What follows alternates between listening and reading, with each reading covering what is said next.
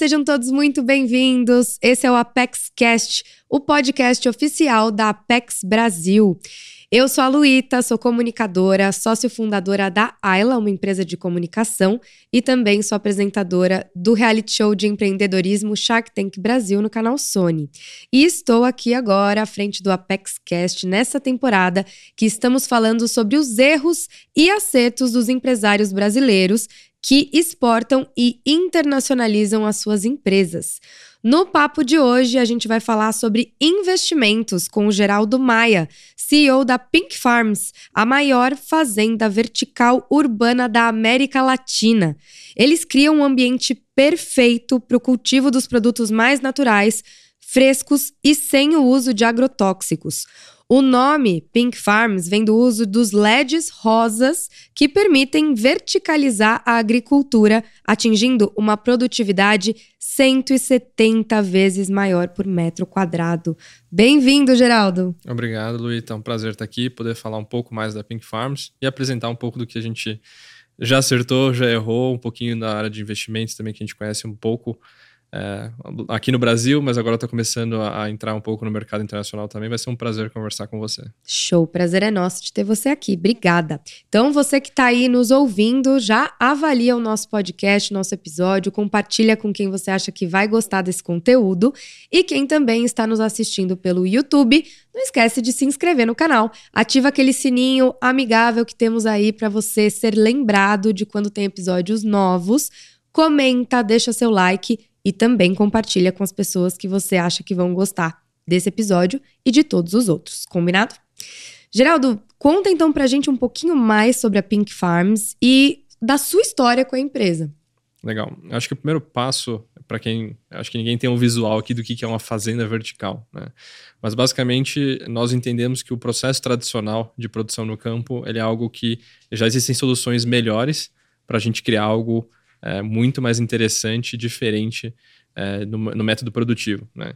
Então, o que eu falo é que o que nós criamos, ele, ele traz a fazenda para um processo cada vez mais industrial, uhum. no sentido que a gente está reduzindo variação de produção, é um, um, produto muito mais uniforme, sem sazonalidade. Então, quando, quando a gente olha para essa tecnologia, ela, ela, tem alguns pilares. Né?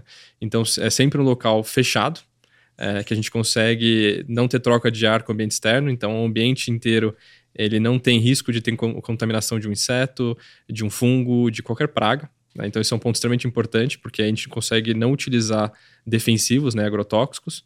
É, do outro lado, a gente também cria todo um sistema que a gente controla a atmosfera interna. Então, independente se está 5 graus aqui em São Paulo, se está 30 graus, lá dentro a, a planta está sempre na temperatura, a umidade perfeita. Dentro dessa estrutura, a gente faz como se fossem instantes, né, o porta-pallets, é muito parecido com esse sistema. Com isso, a gente consegue fazer vários níveis de produção. Hoje nós já operamos com 10 níveis, a gente quer chegar a 24 níveis. Olha. Quando a gente chegar a 24, esse número de 170 pula para mais de 400 vezes. Né? Uau! E, na verdade, dentro de cada um desses, desses níveis dessa estante, a gente coloca um sistema de hidroponia, um sistema de, de iluminação artificial. Então, é, não tem risco de ter um dia nublado, não tem risco de estar tá faltando nutri nutriente para a planta. Então, tudo que a gente faz, nós, nós, brincamos que a gente cria uma receita de cultivo. Uhum. Isso permite que a gente faça, por exemplo, uma alface que demora no campo de 60 a 90 dias, depende da época do ano, entre 28 e 40 dias. Total. Nossa. É, a gente consegue fazer o mesmo o, todo dia colheita. Então, eu não tenho, não tenho risco de não ter uma colheita e ter uma perca de produção é, ter uma praga, ter uma intempérie grande. Então, quando a gente olha para essa tecnologia, a gente não só está criando uma, é uma, possibilidade de ter uma produtividade muito maior, a gente entrega um produto perfeito, nas condições mais adequadas possíveis ali para o que a gente faz. Então, a gente foca muito em entregar, realmente entender o que o nosso cliente quer. É, se ele quer um alface com um pouco mais de sabor, um pouco mais apimentado, um pouco mais amargo, se ele quer um produto um pouco mais verde, um pouco mais roxo. Então a gente consegue com essas variáveis, com esse entendimento dessa tecnologia, direcionar o desenvolvimento da planta também. Então a gente brinca Nossa. que tem o, o genótipo da planta e tem um cone é, de, de, possíveis fenótipos ali no final. E a gente vai brincando dentro desse cone e tenta descobrir qual que é o resultado melhor para o que a gente quer entregar para esse consumidor. Fora toda a eficiência do processo. Então, hoje nós economizamos 95% de água, 60% de fertilizantes, que nem eu falei, a gente já não usa defensivos agrotóxicos, né? uhum. né? É, nós reduzimos a perda dessa cadeia a zero, que é bem alta, é mais, de, mais de 50%. É, Sim, é o maior problema, né? É que... muito grande. Eu tenho esse dado de cabeça. É, a gente está falando no mundo cerca de 1,3 é, bilhões de toneladas perdidas por ano de alimentação, no, todo na, no processo produtivo e na cadeia de, de distribuição. Então, quando a gente olha para isso, consegue entregar o produto produzido dentro da cidade. Hoje nós estamos muito próximo do centro de, do, do centro de São Paulo. Isso que eu ia te perguntar, aonde vocês estão hoje? Hoje na Vila Leopoldina, então bem Nossa, próximo do CEAGESP. cidade de São Paulo mesmo. Exato, no centro expandido ainda. Então, do, de lá até o centro de São Paulo dá 7 quilômetros. Olha. Então, a gente elimina praticamente, mesmo em São Paulo, que é uma produção bem próxima, a gente tem um cinturão verde a 100, 150 quilômetros, uhum. a gente economiza mais de 90% na distância de entrega. Quando a gente pega lugares fora do Brasil também, em alguns lugares do Brasil, sei lá, entregar em Recife, tem, tem produtor que, que produz na região de São Paulo e região de Minas e às vezes entrega no Sim. Nordeste. Nos Estados uhum. Unidos, a mesma coisa. Tem produção Califórnia, Arizona, que tem que entregar na costa leste, lá na Nova York, por exemplo. Claro. Então, é um processo que a gente. A beleza por trás, fora tudo isso que eu já falei, é. A gente consegue fazer qualquer produto em qualquer lugar do mundo. Então, não tem mais restrição do clima, do terroir do, do lugar para você produzir alimentos. Você pode produzir uma berries, uma, qualquer tipo de berries aqui em São Paulo e entregar em menos de 10 quilômetros. Do mesmo jeito que a gente consegue exportar isso para é, para um deserto, por exemplo, tendo alguns componentes, a gente consegue produzir lá. A beleza, que nem eu falei, é literalmente você consegue sempre ter uma produção ultra local. Sim. Você não tem mais essa dependência. E, e do outro lado, quando você olha para um sistema como esse, na verdade, nossa expectativa já nas próximas unidades é ficar mais barato o custo produtivo também. Uhum. Então, e óbvio, sempre nosso, a gente tenta fechar o ciclo o máximo possível.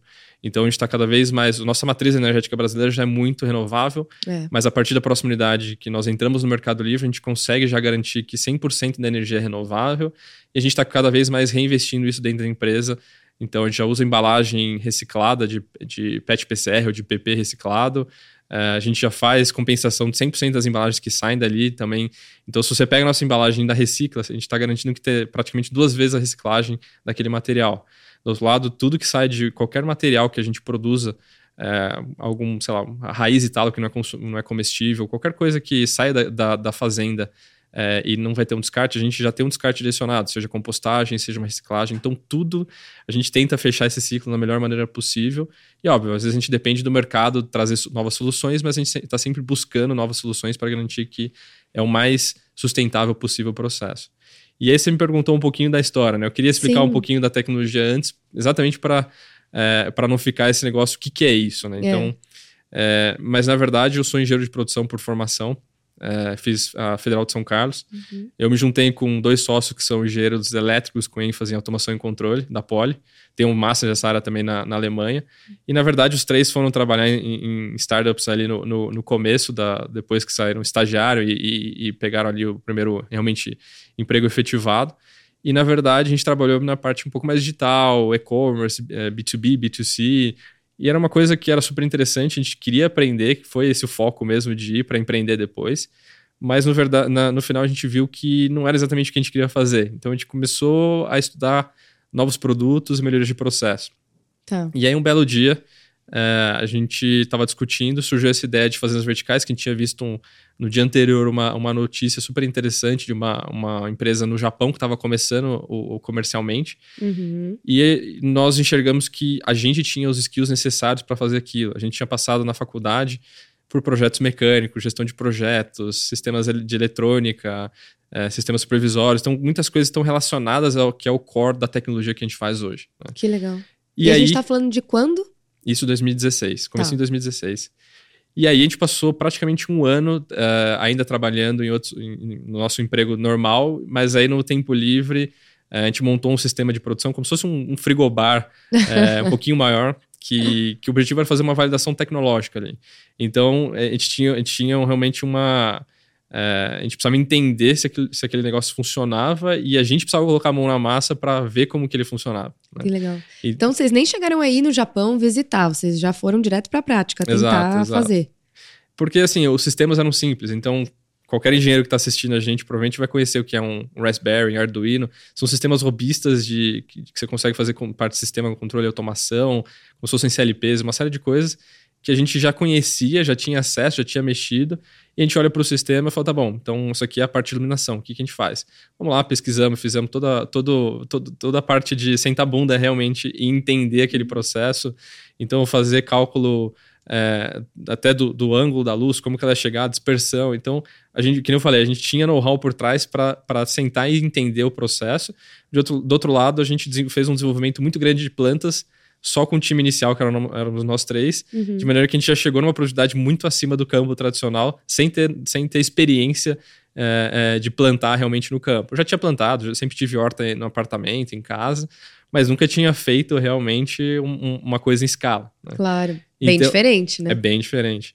Então, esse primeiro momento foi muito para ter uma validação da tecnologia e aprender um pouco mais sobre a planta. Então a gente já produziu, sei lá, uns 15 tipos de produtos, alfaces, rúcula, espinafre, alguns outros produtos para começar a entender, começar a desenvolver fornecedores, entender qual era a melhor semente, o que existia no mercado, sei lá, de outros insumos, substrato.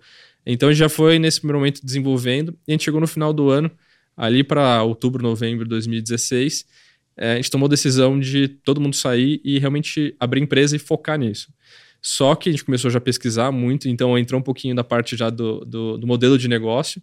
E na nossa visão, a gente viu que existia empresa lá fora, Estados Unidos, na Europa, com tanto com sistemas para venda para você produzir em casa, uhum. que eram como se fosse um eletrodoméstico, que a gente achava que era muito nichado.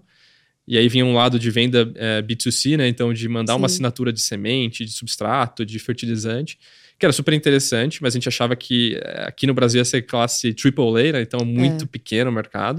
Uh, e a gente viu que o custo para você produzir nunca faria sentido, é muito mais um algo que você quer ter porque você acha bonito, você quer ter o produto literalmente na tua casa, mas ainda assim muito pequeno. É um upgrade da hortinha, né? Exato. E aí o segundo passo era um container, né, o que eles chamam de container farms, que era um modelo que já tinha um pouco mais de automação, mas eram escalas pequenas e para você crescer você tinha que empilhar container ou fazer alguma coisa assim. Uhum. É, e já tinha algumas empresas fazendo isso no mundo, a gente achava interessante, mas a gente tinha a crença que aquilo não, não escalaria. Ia ser uma coisa pequena é, e que depois de 5, 6 anos que a gente está acompanhando esse mercado, a gente viu que realmente não, não decolou. Uhum. E aí tinha a última opção que estava muito mais alinhado com o nosso objetivo de, de, de como empreendedores, que era montar uma estrutura muito grande de operação. É, e aí era um sistema que era mais parecido com o que a gente chama de warehouse farms. Né? Uhum. Então, fazendas dentro de galpões, muito próximo de galpões logísticos ou, ou galpões de indústria. Então, foi nesse momento que a gente decidiu focar naquilo, só que tinha um gap do que a gente tinha que fazer, né? Tinha um, um, um espaço muito grande do que a gente estava fazendo, uma escala muito pequena, que a gente estava aprendendo ainda, até realmente colocar uma fazenda em operação comercial e você garantir que todo dia, dia após dia, a produção está sempre perfeita, está tudo certo. Uhum. Você vai envolver várias pessoas, vai envolver vários processos automatizados. Então era um negócio que tinha um pulo muito grande. E a gente preferiu, então, dar um passo intermediário, ainda bootstrap, né? Com capital uhum. só dos sócios que nós colocamos, na época, deve ser 150, 200 mil reais total entre os três, uhum. a gente montou uma fazenda piloto. Na ah. época, em Jundiaí, eu tava morando em Campinas, eles aqui em São Paulo, era um lugar muito próximo onde a gente trabalhou um período junto. Uhum. Falei, putz, vamos pegar aqui que o aluguel tá super bom, o preço, a gente arranjou o lugar, o lugar ideal. E foi lá que nós construímos uma fazenda piloto. Mas a gente encontrou dois investidores, que eram a SP Ventures e Capital Lab lá atrás. Uhum. A gente fez uma primeira rodada de 2 milhões. Uhum. É, a gente começou a fazer os projetos, começou a fazer as contratações colocou de pé em junho de 2019 a primeira fazenda vertical da América Latina. Gente, foi muito rápido. É. Isso, na verdade. Em um ano vocês fizeram em isso. Em um ano. Na verdade, a gente entrou em setembro no, no galpão que a gente está, até hoje, né? Que é a nossa primeira unidade. Uhum. É, a gente começou a construir em seguida, finalizou ali em junho, julho. Passou uns três, quatro meses testando. Alguns produtos a gente já começou a vender, mas a gente passou um tempo testando. Aí, falando de erros e acertos já. É. Putz, boa parte do sistema já estava muito boa, mas como a gente tinha mudado muita coisa de hidráulica, hidráulica é um, é um sistema que a gente acha que é simples, mas é extremamente complexo. Claro. É, e aí a gente teve que fazer quatro gerações de Nossa. hidráulica até chegar numa que funcionava bem. Então, isso demorou um certo período, a gente teve alguns aprendizados de alguns erros ali operacionais, de contratação, uhum. e aí a gente começou realmente a faturar ali para outubro, novembro de 2019.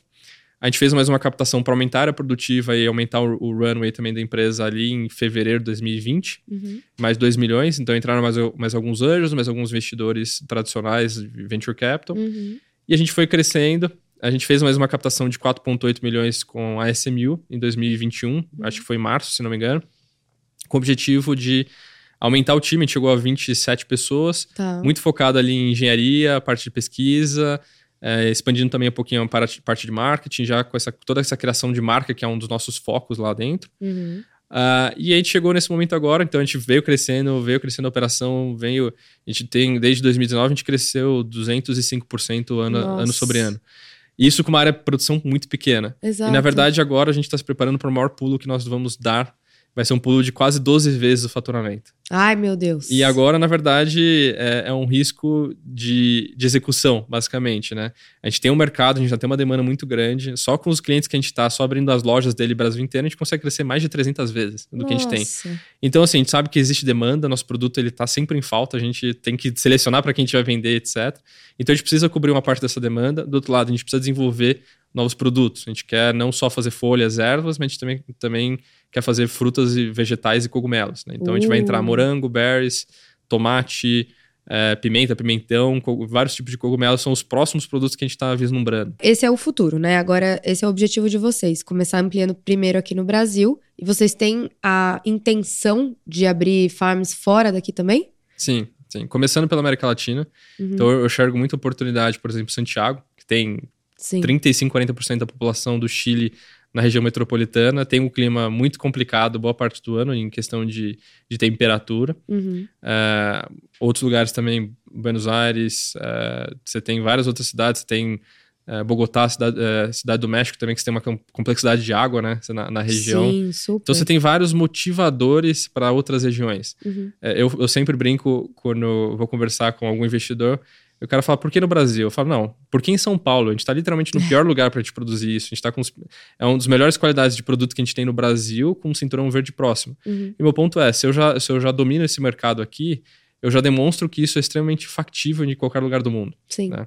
Então, é, essa brincadeira de, ah, por que vocês estão fazendo isso no Brasil e não fora? Exatamente porque a gente sabe que é viável aqui, no momento que a gente demonstrar com todas as dificuldades desse processo de fazer aqui, na hora que a gente for expandir, a gente vai estar tá muito na frente. Então uhum. eu já uhum. tenho eu já tenho o menor capex por metro quadrado do mundo nessa operação Uau. do que eu tenho de dados, obviamente, né? Então Sim. tem muitos dados é, é, é, que são segredo é, do, das empresas, mas tudo que a gente já comparou, que a gente já teve acesso, a gente sabe que a gente é bem mais barato em custo de implantação. Uhum. É, a gente está tranquilamente top 2 no mundo em produtividade de alface.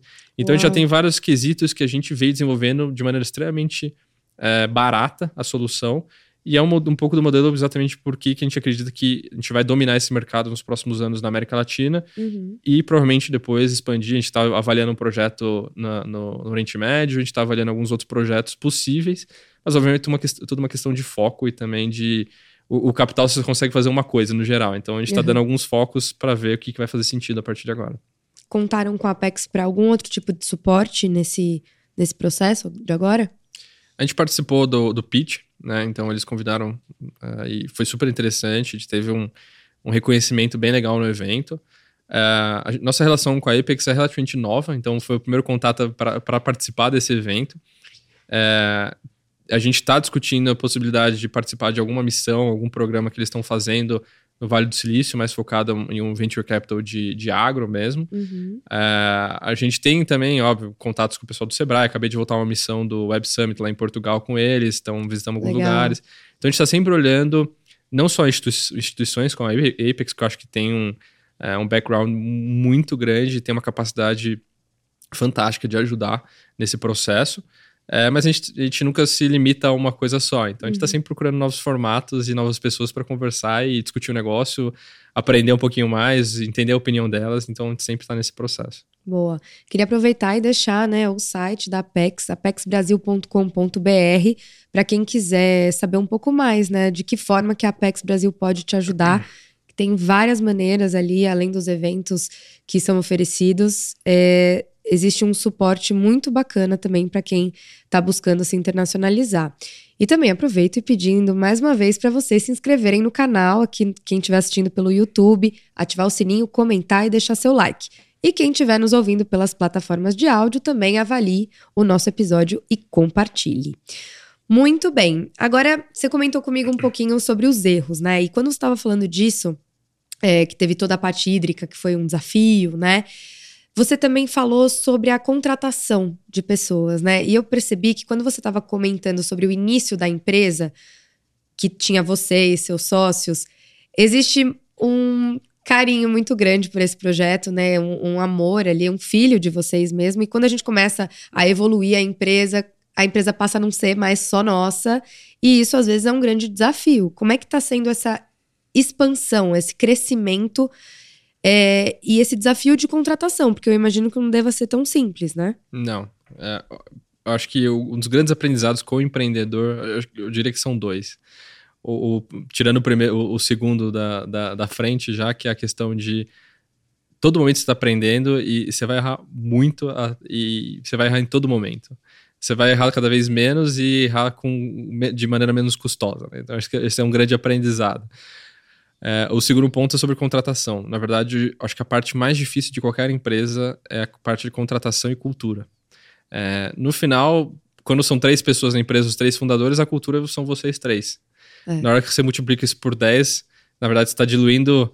É, está, vai, a cultura inicial é 10% só. Na hora que você multiplica e continuamente esse, esse número, na verdade, você tem que ter esse trabalho de garantir que as pessoas que você está contratando são extremamente capazes, né? Tanto em, em, hard skills quanto soft skills, que é, é é, é muito complexo também fazer essa, esse trade-off entre elas, porque às vezes tem uma pessoa muito técnica, fantástica, mas a pessoa não sabe nem falar direito. Do outro lado, tem uma pessoa que fala muito bem, mas quando vai executar, assim, parece que nunca passou por aquilo na vida. Então, quando você pega toda essa parte de. Eu acho que a cultura ela começa pela contratação. Uhum. É, de você contratar pessoas alinhadas com o objetivo da empresa e que queiram é, tenham, aquele, tenham aquela visão do negócio compartilhada, e óbvio, vão trazer coisas externas que vão agregar o negócio. Uhum. E eu acho que você fazer isso crescendo rápido e, e conseguir passar a, a, sua visão do negócio para todo mundo é um negócio muito, muito complexo. Agora, vamos falar um pouquinho dos acertos, né? Porque vocês vêm aí crescendo e a, a projeção é muito boa. Qual foi, você acha, a, o, o maior acerto que vocês tiveram, a melhor escolha que vocês tomaram ao longo desse caminho para terem esses resultados hoje? Perfeito. Eu acho que assim, um dos grandes acertos foi o time de fundadores. Eu acho que os três, uh, a gente não deixa nada na mesa, se precisa brigar, a gente briga. Uh, então, acho que eu já vi muitas outras empresas, você tem três fundadores que às vezes não se conhecem tanto, uhum. ou que não tem tanta sinergia, não tem, uh, não gostam de ficar juntos às vezes. Então, acho que esse é um ponto extremamente interessante no nosso caso. Acho que a gente brigou uma vez assim na empresa de que tinha uma pessoa com uma, uma visão diferente, os outros dois com outra, e eu não aceitava. Mas no final a gente sempre combinou que é, é democracia. É, meus sócios são, são gêmeos, né? Entre eles. e o mais engraçado é que às vezes ficou eu e um dos gêmeos contra o outro. Então, às vezes, é, acaba sendo engraçado também que no final todo mundo realmente tá muito focado em construir o um negócio e, e evoluir. E no final não tem hard feelings, é, a, a, discussão é aquela, se dois decidiram para aquele jeito, eu já perdi várias discussões também. E ok, faz parte. É, no final a gente combinou que os três são mais inteligentes que um só. Então, se uhum. dois, do, do, dois dos três definiram uma coisa, a gente vai, segue. E é aquilo, é o combinado. Ninguém vai ficar chateado nem nada. Então, uhum. acho que esse é um grande acerto. Eu acho que o segundo, que para mim é um pouco de erro, mas acerto, é o, é o negócio em si, né? a ideia. Eu acho que a gente errou um pouquinho, talvez, na questão de time. A gente, a gente começou um pouco cedo no mercado, que é um mercado que ainda estava não preparado para isso no Brasil. Então, acho que isso é uma coisa que a gente tivesse começado, sei lá, dois anos atrás e não cinco, seis anos quase, é, a gente estaria num ponto similar de evolução do negócio já, é, com muito menos tempo tendo sido gasto.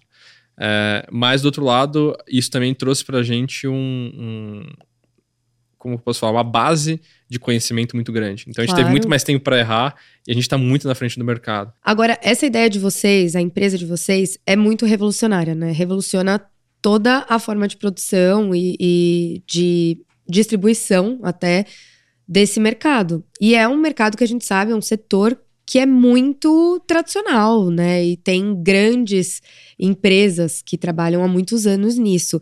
É, vocês podem surgir como uma ameaça até. Como é que vocês sentem isso? Claro. Eu acho que dentro do mercado que a gente trabalha, é, de um lado a gente tem nossos competidores para a parte de hortaliça, por exemplo, são produtores no geral muito pequenos, muito fracionado, mercado muito regional. Então a gente acaba que provavelmente a gente evoluindo, a gente vai produzir mais barato, a gente vai ter uma série de vantagens qualidade, uma série de outras coisas.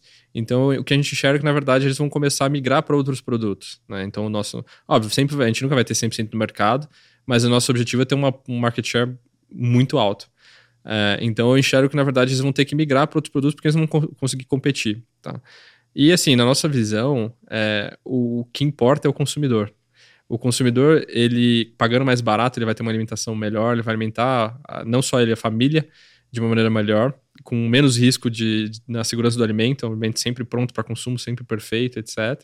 Então não faz sentido eu falar, não, não vou crescer porque eu vou tirar essa família dessa produção. Não, essa família vai se adaptar. Toda disrupção, ela leva a uma geração de riqueza muito maior, que é o que a gente se importa. E não no sentido, ah, não, de, dos sócios ficarem ricos. Não é, não é isso o foco. O foco, na verdade, é a sociedade ter mais capital para se reinvestir, para se reeducar, para realmente direcionar os recursos para coisas que fazem sentido. Então eu tenho uma visão muito pragmática disso. É, e na nossa visão, obviamente, quando a gente entrar possivelmente para competir com vai, soja, vamos imaginar que daqui a 15 anos a gente vai estar tá vendendo, vai fazer soja. Aí o bicho vai pegar, hein? Aí provavelmente, na verdade, as outras empresas do mercado elas vão ter o, o próprio head, né? Então elas vão querer ter investimento na gente, Sim. elas vão querer ter uma participação, vão querer comprar. Então, na verdade, a gente enxerga que a gente vai entrar nesse mercado. E, e, de algum jeito a gente vai ter uma relação com essas empresas, seja de competidor puramente, seja de. vai ter uma participação delas, seja que a gente também vai dominar o mercado, óbvio. Uhum. É, o, tem muita coisa ainda para evoluir, tem que entender muito.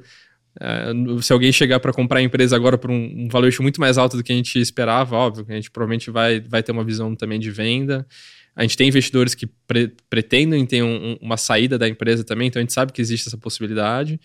Mas, na verdade, o nosso objetivo é construir algo que daqui a 5, 6 anos a gente vai estar fazendo um IPO realmente grande dessa empresa, continuando a construir, ter uma participação. Então, eu acho que, na verdade, o mercado ele vai sendo levado, se existe a tecnologia, dá para produzir melhor desse jeito, o mercado acaba direcionando para esse lado porque ele entende que aquele é o, é o melhor caminho. E qual que você vê como o maior risco que vocês correm nessa, nessa nova etapa né, de expansão? Risco, o que eu vejo é puramente risco de execução, né? De pegar e falar, não, então o meu projeto vai demorar seis meses. Uhum. Putz, obviamente a gente conhece o Brasil, a gente sabe que tem uma insegurança jurídica, insegurança fiscal, tem todas as inseguranças que a gente pode ter. Uhum. Eu li esses dias, eu tava, tava, ah, o Brasil é um país muito arriscado de investir nesse período. Aí eu tava a data, 1500 a 2022. e é isso, na verdade a gente, a gente tem uma certa volatilidade, então por mais que eu tenha um projeto, eu tenha uma capacidade de execução, é, às vezes as coisas saem fora do meu controle exatamente porque tem outros players, outros stakeholders nesse mercado que a gente às vezes não tem controle. Uhum. Então, vou dar um exemplo. Às vezes a gente precisa fazer uma, uma, um sistema de entrega de energia que é média tensão, alta tensão. E você acha que vai demorar dois meses, o negócio demora oito meses porque alguém trancou o negócio lá. Uhum. Então, no nosso lado, o que a gente enxerga é um risco de atrasar essa execução e atrasar o, o começo da, desse, desse faturamento extra que a gente vai ter e isso pode virar uma bola de neve e atrapalhar outros planos. Então, essa é uma coisa que a gente está muito focado em colocar de pé a próxima unidade. E agora que vocês estão se abrindo né, para a captação de recursos internacionais, qual conselho você daria para outros brasileiros que também têm esse objetivo e esse foco? Legal. Acho que o primeiro ponto, se você ainda não abriu empresa, já abre empresa fora do Brasil. Tem uma série de estruturas, no geral, no geral é, é BVI, Cayman, Delaware, Brasil. Né? Você se protege, você protege os investidores, você abre um leque de possíveis investidores é, de nível global. Tem investidores no Brasil vão querer fazer investimento lá fora. Uhum. Então, é, com certeza, essa é a primeira dica. Se você já abriu empresa, se prepara para fazer essa mudança. Tem várias empresas, tem algumas startups nascendo para ajudar você a fazer isso. Então, acho que esse é o primeiro ponto. A gente não tem, porque a gente não começou com esse objetivo, não sabia disso na época. Hoje é algo, algo muito mais comum, que antes, sei lá, você gastava 20, 30 mil, mil dólares para fazer isso, hoje em dia você consegue fazer uma empresa sem nada, 4, 5 mil dólares. Uhum. Então o próprio mercado evoluiu porque percebeu a necessidade e realmente as empresas só investem nesse, nesse formato, empresas internacionais. Uh, acho que o, o segundo ponto, eu acho que é, na verdade, ter um time internacional também. Né? Uh, então, sim. Ah, por que, que eu preciso ter inglês flu fluente ou avançado aqui para essa vaga? Porque em algum momento você vai ter contato com o mercado externo. Você no nosso caso, o pessoal de pesquisa, tem muito, muito documento externo que a pessoa precisa ler, entender, e no nível que é um inglês que é técnico ainda. Uhum. Do outro lado, você precisa, você vai conversar com o pessoal, é, investidor lá fora, qualquer pessoa que você for fazer essa conexão, vai ser inglês. Então, um time internacional é algo muito importante para ter essa preparação.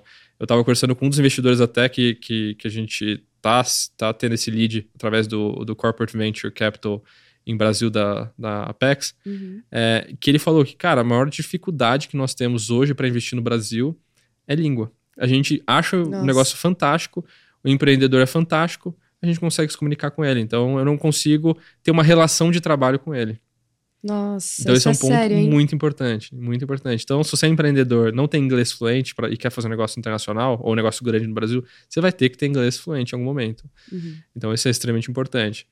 Uhum. Uh, eu acho que, na verdade, também, eu acho que poucos uh, em, empreendedores começam e já fazem investimento lá fora, né? Recebem investimento lá de fora. Uhum. Então, acho que a própria base aqui brasileira, então, os principais fundos de venture capital, eles têm estruturas fora, mas eles têm equipe completamente brasileira para fazer esses investimentos. E, no geral, eles são a porta é, de entrada para essa internacionalização.